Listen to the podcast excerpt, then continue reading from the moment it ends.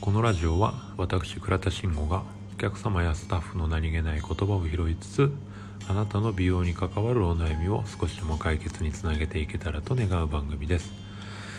えっと、前回の放送であのうちのスタッフのヒラブとコラボを初めてさせてもらったんですけれども本当に何もない状態で話をするとあんな感じになってしまうんだなっていうのを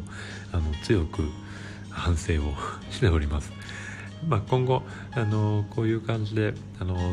うちのスタッフの誰かとコラボをさせてもらったりとか、まあ、身の回りのその美容に関わる、えーと、誰かとゲストに呼ばせてもらって話をさせていただこうと思ってますので引き続きよろしくお願いします。で今回の話なんですけども、まあ、美容にまつわるもちろん話にはなるんですけども僕たち美容師っていうのは主にその技術の提供をする仕事になりますよね。でその技術に対して最後まで責任を持って、まあ、担当をさせていただくっていうことが、まあ、もちろん当然のことなんですけれども、まあ、その中でやっぱりどうしてもあのお客様とのズレっていうのが生じる機会って、えー、ない話ではないと思うんですよ。でそもそもそのズレっていうのはどういった時に起こるのかっていうのをちょっと僕なりに考えて、まあ、大きく3つ挙げられるんじゃないかなと思うのでまずここの話をさせてもらおうかと思います。で、えー、その3つなんですけれどもまず1つ目っていうのがカウンセリングいわゆるそのなりたいゴールを共有するところのズレが起きてしまった時、まあ、これに関してはもうそのなりたいゴールのズレが生じてるのでスタートの段階で終了をしてる可能性がありますよね。で僕らまあ、その美容室での会話って結構抽象的なふんわりしたとか柔らかいとかっていうその人それぞれのえっ、と何イメージするもののが違ったりする言葉を使うことがあるので、まあ、そういったところの共有ができなかった場合に、えー、こういうことになる可能性があります。で2つ目っていうのが、えー、技術ミスですねまあ、スタイルを提供するための例えばその技術の選択肢を間違えてしまったりとか。あとは、えー、単純にそれを提供するための技術力が足りなかった場合がここに当てはまると思います。で最後3つ目っていうのが、えー、リスクヘッジ不足っていうもの、まあ、今回のそのお客様の髪の毛っていう素材から、えー、希望をされてるスタイルっていうのが現状では難しいです。とかあとは今日ご予約いただいたメニューの中ではそのスタイルにはどうしても近づけないですよっていう説明が足りなかった場合っていうのがここに当てはまると思うんです。まあ、それぞれその3つなんですけどいずれにせよそのお客様が思い描いたスタイルにならなかったっていう場合に、えー、まあ、こういうことが起きると思うんですけど、まあ、少なからず皆さん経験があるんじゃないかと思います。例えばカラーリングとかでえー、まあ、よく言うよく聞くワードなんですけれども少し時間経てば色落ち着いてきますよっていうこのワード、えー、美容師さん側言ったことありませんか？お客様からしたら、えー、こういうワード聞いたことありませんか？でこれで実際に色が落ち着いたことある人って意外と少ないんじゃないかなと思うんですよね。なんか思った感じに結局ならなかったなっていうことに、えー、お客様側からしたらなってしまってると思うんですよ。で、えーと、これに関して例えばなんですけどこれも、えー、すぐ色が抜けてしまうから、えー、例えば暗めのトーンを選択して、え、徐々に日を、え置くごとに希望の色に抜けていくようにしましょうっ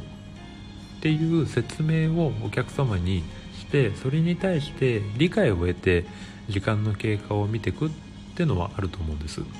でこれに関しては OK なんですよ。でなんでかっていうとその同意を得てることが前提になってるからです。これはさっき言ってた部分でリスクヘッジってのができてるから、えー、ここに関してはお客様との同意をしてるっていう部分では問題ないと思います。でここから先は、まあ、特にその美容師目線になるんですけれども、まあ、そういったズレが生じた時に、えーまあ、もちろんそれあの自分でも感じたりとか、えー、まあ、お客様がなんとなくその、えー、まあ、思った通りの感じになってないなっていう顔をしてるなっていうの多分分かると思うんですよね。でまあ、その時にえー、素直にその自分の技術に対しての、えー、まあ、間違いを認めてやり直しをさせてもらうくださいっていうのを言えるかどうかっていうのってものすごく大事だと思うんですよ。で僕らってやっぱその説明をする側になるので、まあ、上手にこう言い言い方悪いかもしれないんですけど言いくるめることってできると思うんですよね。で、まあ、仮にそれをしたとして、えお帰りいただいたとしても次またその人で指名をしてきてくれる可能性っていうのは限りなく0%だと思うんですよ。だって希望のスタイルになってないからなんでそのお客様に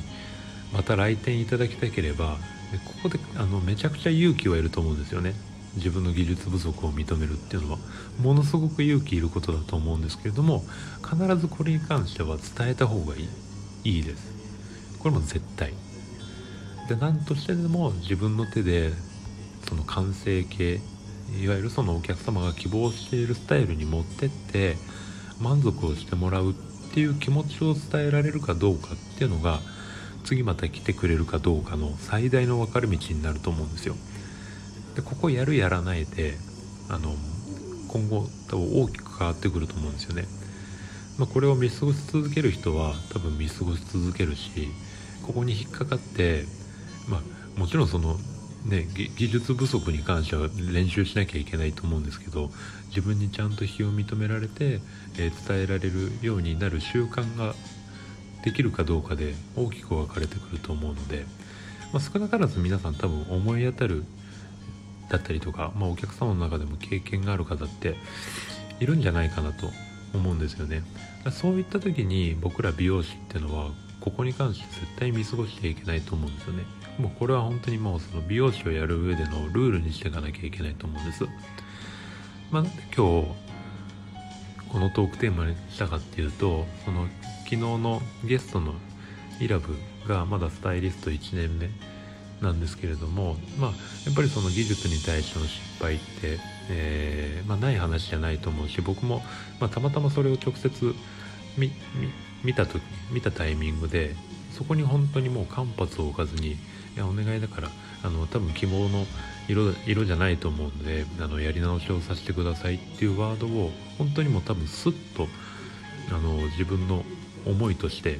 あの言ってたのを見てあこれって本当にすごい大事なことだなと思って今回はこのトークテーマにさせてもらいました、まあ、ここ本当にもうみんなの美容師のみんなのルールにしていけたらなと思うので是非皆さんの参考に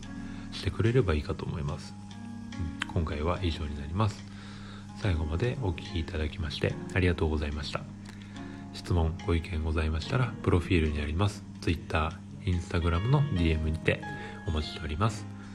何か参考になりましたら是非いいねクリックよろしくお願いします。では。